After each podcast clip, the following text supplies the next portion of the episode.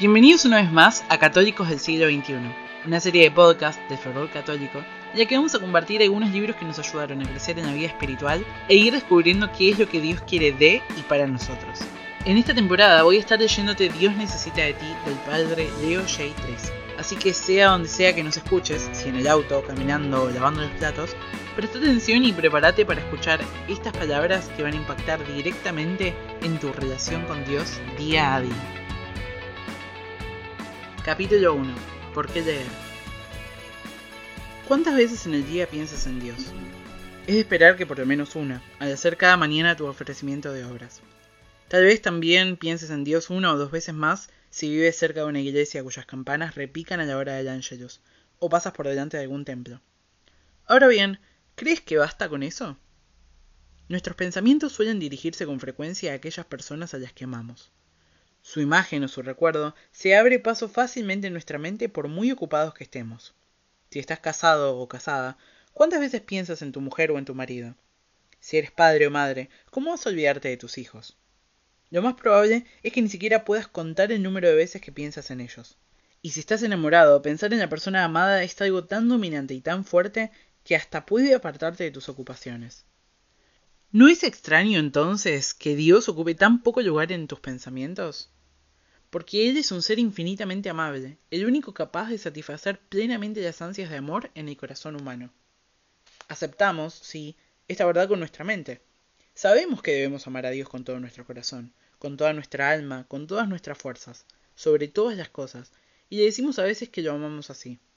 Pero luego transcurre la jornada sin que nos acordemos de Él hay un abismo entre lo que decimos y lo que hacemos. Esta divergencia entre la teoría y la práctica resulta aún más asombrosa si consideramos que amar a Dios es lo más importante que podemos hacer en nuestra vida, porque Él es la razón de ser de mi existencia. Me ha creado porque quiere tenerme a su lado eternamente, tan estrechamente unido a Él, que esa unión provocará en mí un éxtasis de inenarrable felicidad. Tras unos cuantos años de lo que llamamos vida en este mundo, y que pasarán como un relámpago, se iniciará una auténtica vida junto a Dios, siempre que me haya preparado para ella. Y la única preparación que me pide es que aquí y ahora empiece a amar a Dios y vaya creciendo en ese amor. Este, y no otro, es el gran negocio, el único negocio de la existencia humana. Si un comerciante se preocupa tan poco de sus asuntos como la mayoría de nosotros de éste, no tardaría en arruinarse. Con todo, no conviene exagerar en este punto. Sabemos que nuestro amor a Dios se mide por la manera que nos esforzamos en guardar sus mandamientos y hacer su voluntad, más que por el número de veces al día que pensamos en Él. Sabemos también que ese amor a Dios se diferencia del amor humano en que, de ordinario, no afecta a nuestros sentimientos en la misma medida que éste. Normalmente, un amor humano emotivo, sensible, es más consciente, más arrebatador que aquel que solo radica en la inteligencia y en la voluntad, aunque éste puede ser más sólido, más fuerte. Ahora bien, conseguido todo esto, sigue siendo cierto que generalmente no nos ocupamos de pensar en Dios lo suficiente. Una causa de ello suele ser que tenemos la mente tan ocupada con las preocupaciones y los asuntos de nuestra vida ordinaria que no queda sitio para Dios. Tenemos tantas cosas que hacer, queremos hacer tantas cosas, nos levantamos por la mañana e incluso si rezamos nuestras oraciones tenemos el pensamiento puesto en otras cosas. Tengo que llamar al plomero para que venga a desatascar esa pileta. Tengo que cambiar el aceite del auto. Tengo que ir al banco a sacar dinero. Con estos u otros pensamientos en el subconsciente, dedicamos unos minutos a Dios y luego nos lanzamos a la lucha diaria hasta que por la noche, entre bostezos, le rezamos unas oraciones ya en pijama. Ni que decir que no siempre es así, pero sí es frecuente entre muchos cristianos.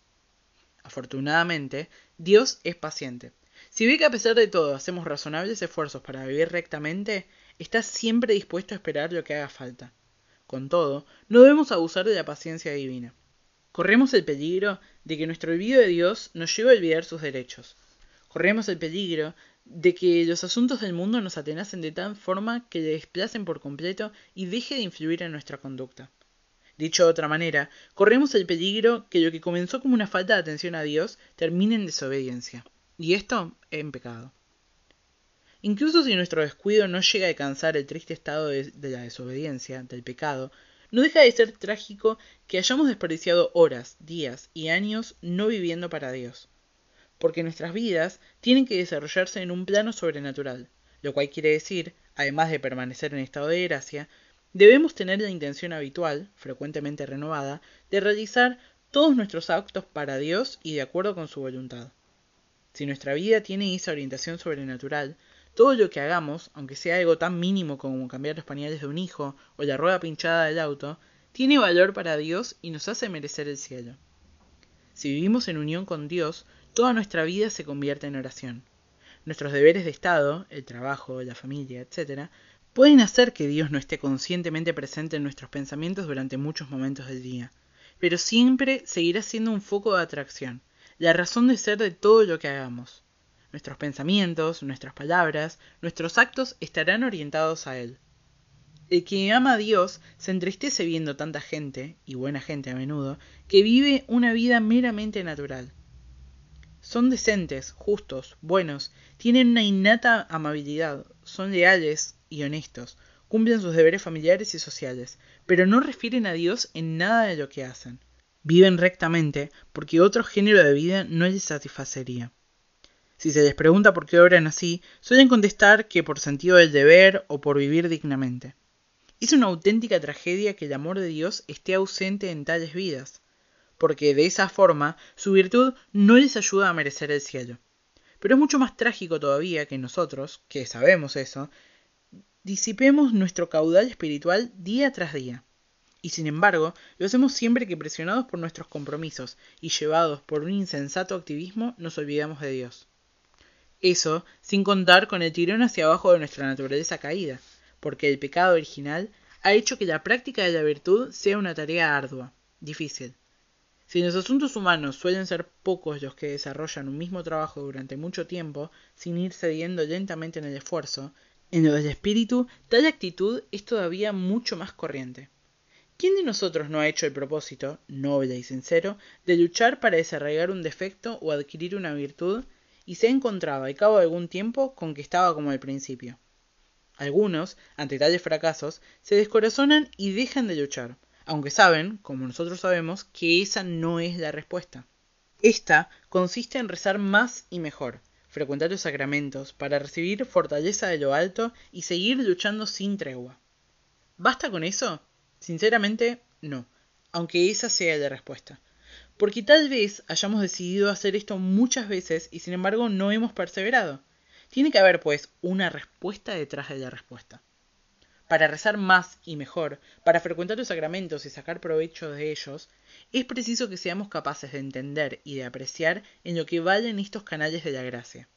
Ahora bien, esa comprensión y esa valoración necesitan ser constantemente actualizadas y renovadas, así como una mesa que no se limpia frecuentemente se va cubriendo insensiblemente de polvo, nuestro sentido sobrenatural se oscurece y se empolva si lo damos todo por supuesto.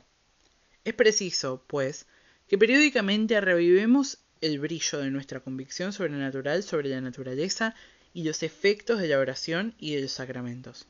Así nos asombraremos de su tremendo poder. Pero necesitamos también otra cosa, renovar nuestras motivaciones, recargar nuestras baterías espirituales. Sí, necesitamos reponer la energía que nos permite escoger lo bueno en vez de lo malo, lo mejor en lugar de lo menos bueno, lo que agrada a Dios antes de lo que nos satisface.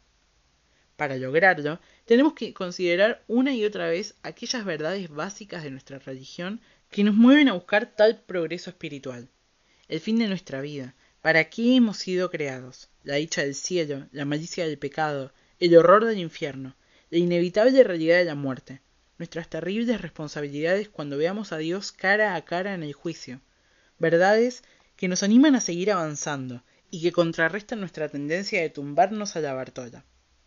Desgraciadamente, son verdades que olvidamos con facilidad, aunque las sabemos.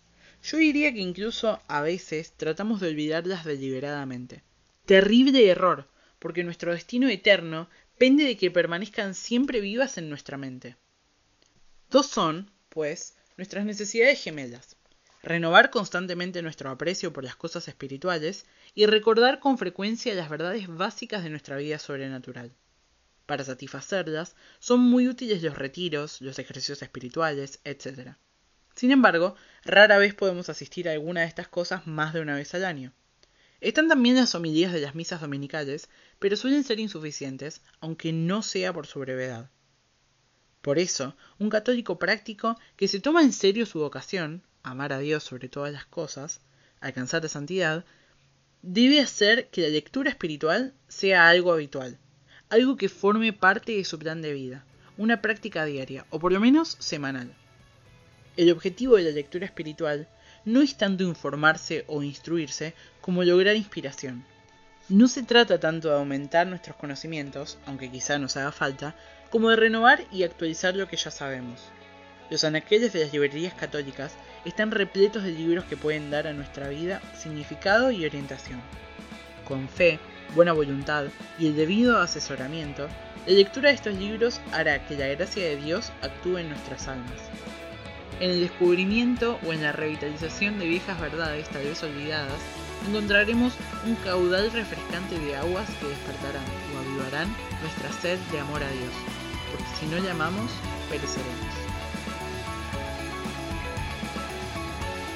Si llegaste hasta acá, te agradezco por habernos acompañado un día más. Acordate de compartirlo con quien sea que sepas que le pueda venir bien y de seguirnos en Instagram, Facebook y YouTube. Y ya que estás por ahí, te invitamos también a escuchar nuestra temporada anterior y nuestras otras series de podcast, que estoy segura que te van a encantar. Nos escuchamos la semana que viene.